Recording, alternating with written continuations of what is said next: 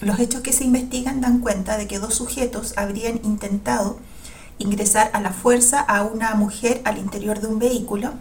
La mujer fue auxiliada por un hombre al que finalmente los dos sujetos redujeron para ingresar a la fuerza al interior del automóvil en el que se movilizaban. Le pusieron una bolsa en la cabeza para trasladarlo por distintos sectores de la ciudad de Puerto Montt a fin de obligarlo a sacar dinero de eh, cajeros bancarios.